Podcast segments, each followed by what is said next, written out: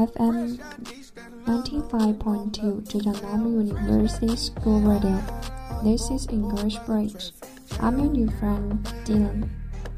If you want to speak American English like and speak me, if you want to catch up American English train, if you do extremely want to improve spoken English, you can't miss today's broadcasting. We will learn the most popular 10 slangs in American. Are you ready? 欢迎大家收听 FM 九十五点二，这里是浙江师范大学校园电台电花语栏花语桥栏目，我是你们的好朋友 Dylan。如果你想拥有一口流利地道的美式英语，如果你想跟进美国新时尚，那么今天的节目一定不容错过。Let's go! We will learn ten numbers. The first one is extra.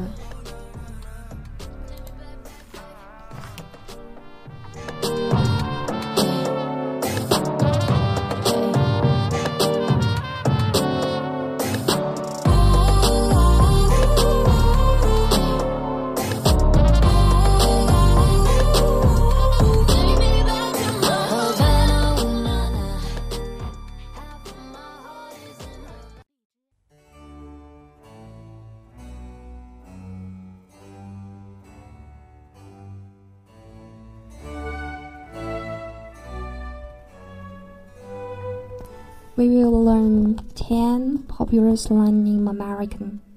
Number one is extra. E X T R A extra.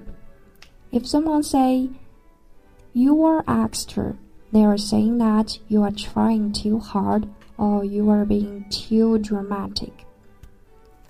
For example, one day my friend cried tears about cried tears of joy about buying a new engine.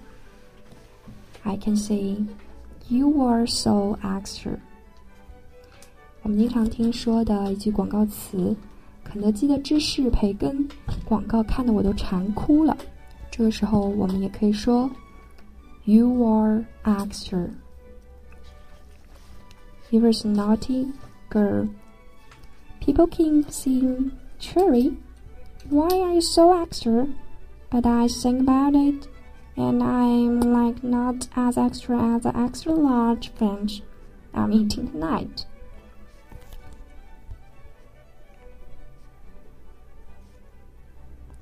Number two, low key.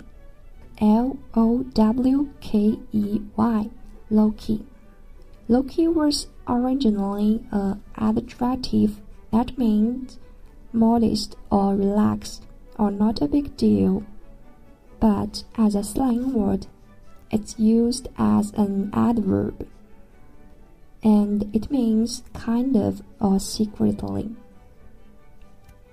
You could say to a friend like, I low key love you, or I know that one boy low key loves you. 可以偷偷告诉你的朋友，我知道那个男孩在暗恋你啊。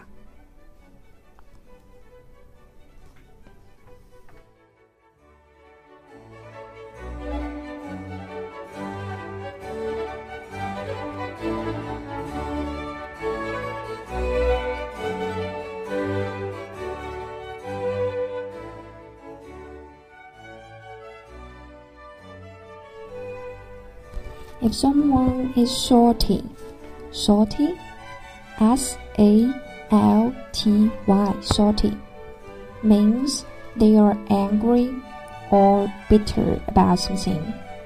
Often it's partly because they are embarrassed. For example, if you win a game against your friend and then they say something rude or carelessly to you, you could say, He's salty just because he lost. Snap. The phone is snatched. S N A T C H E D. Snatched. Snatched means on point or fashionable. It can be used to describe something that you think good or if you want to complain somebody, you could say your outfit is snatched. Well, boys, if you have appointment with your girlfriend, please don't forget to say you are snatched. I think she will be blind.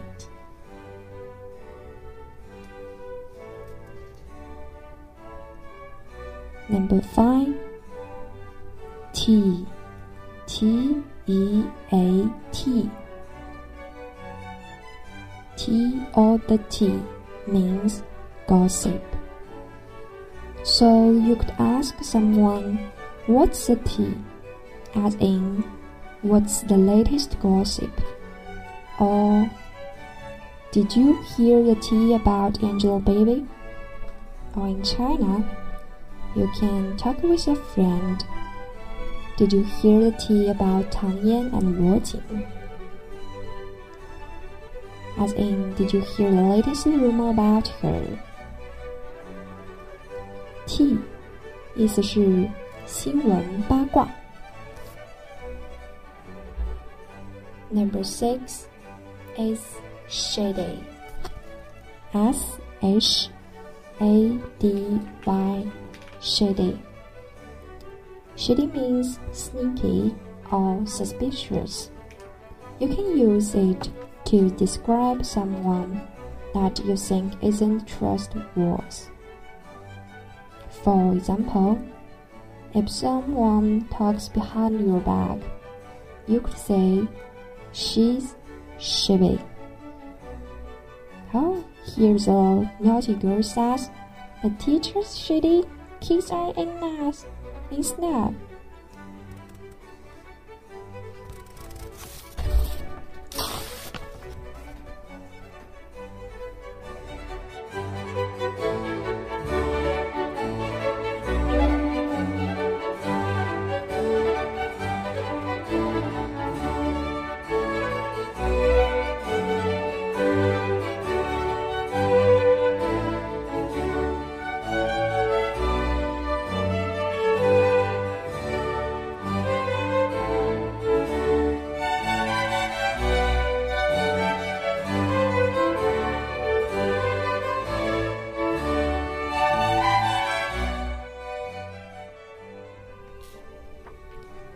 Next slang word is glow up. G L O W glow. U P up. Glow up. Glow up is a combination of grow up and glow. It's used to describe an amazing transformation, or it can be used as a noun or verb. So, if you think someone has gotten a lot more attractive, you could say you really glowed up. Or, what a glowed up, what a glow up. I've been watching these Tubey videos about how to glow up over the summer. I think it definitely work. Can you?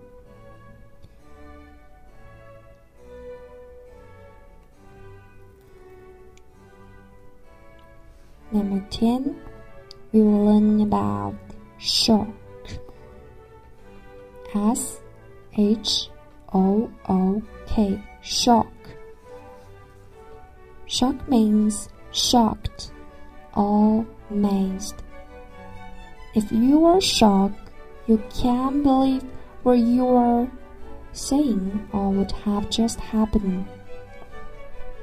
You can say Oh, I'm shocked. For example, if you said, if you got my exam result back and I'm shocked, it would mean that you you were really surprised either because your score was really high it was extremely low.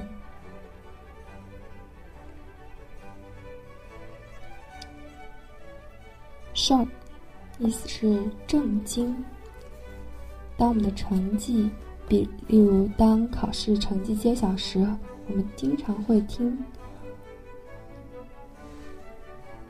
非常吃惊，我们可以用 shock 来表示。Number nine is fire. Fire 的原本意思是火，而在这里我们 fire 还可以用来指热门。Fire is a new way to say hot or awesome. Online, you might also see people use a fire emoji as a way to say, This is fire. You can say something is fire, like, This new song is fire, or someone is fire, like, These days, IG is fire. On the first day, on the first day you meet your friend after weekend, we can say, Man, it's fire. How was your weekend? Wow, it's it was fire. Straight up, amazing.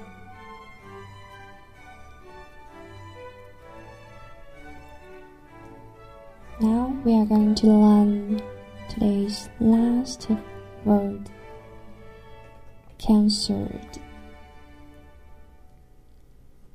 If you say something is cancelled, it means that you don't want to deal with that thing anymore. You can say it's over means it's cancelled. If you've seen someone and then you decide not anymore, you could say that's cancelled, as in that re- that relationship is over. You know what? Well, that's over. It's cancelled. We don't need coffee when we have coffee. We have sharpening words.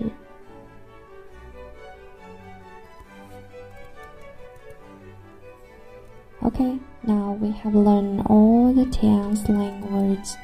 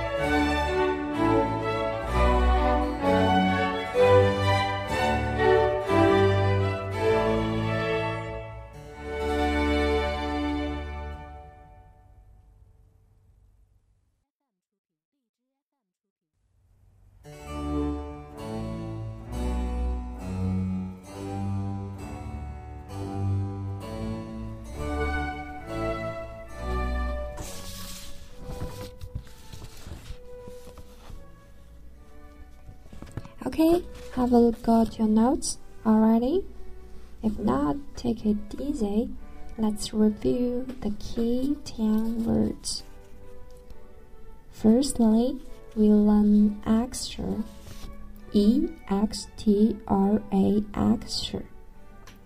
If someone say, You are extra, they are saying that you are trying too hard or you are being too dramatic Extra 形容一个人某些行为非常夸张。如果有人跟你说 “You are extra”，证明你的行为已经有些出格了。Number one, number two is low key. L O W K E Y, low key. Low key was originally an adjective that meant modest or relaxed or not a big deal, but as a slang word, it used as an adverb, and it means kind of or secret。如果你们有天发现了有人暗恋的闺蜜，那你就可以和她说：“I know that little boy low key love you.” Number three is salty. S A L T Y salty. If someone is salty, they're angry or bitter about something. Often, it's partly because they're embarrassing. Salty 用来形容一个人非常生气或者痛苦，通常是因为非常尴尬的经历导致他们非常的 salty。Number four is snatched. S N A T C H E D. Snatched. Snatched means on point or fashionable. If a lady hear that you say you are snatched, she will be polite. Number five is tea. Tea or the tea means gossip. 绯闻、八卦。 Number six is shady. Shady means sneaky or suspicious. You can use it to describe someone that you think isn't trustworthy. 如果说我们形容一个人不可信，这个时候就可以用 shady 来作为形容词来形容他。Number seven is glow up. Glow up is a combination of grow up and glow up. Glow. It's used to describe an amazing transformation and it can be used as a noun or verb. If you think someone has got a lot more attractive, you could say you really glowed up. Number 10 is shock. Shock means shocked, amazed. 我们可以用 shock 来形容自己非常震惊。Number nine is fire. F I R E fire. Fire 在中文的意思为火，而在英而当用作美国俚语的时候，可以解释为火热、热门。Number ten is cancelled. If you say something is cancelled, it means that you don't want to waste that thing anymore.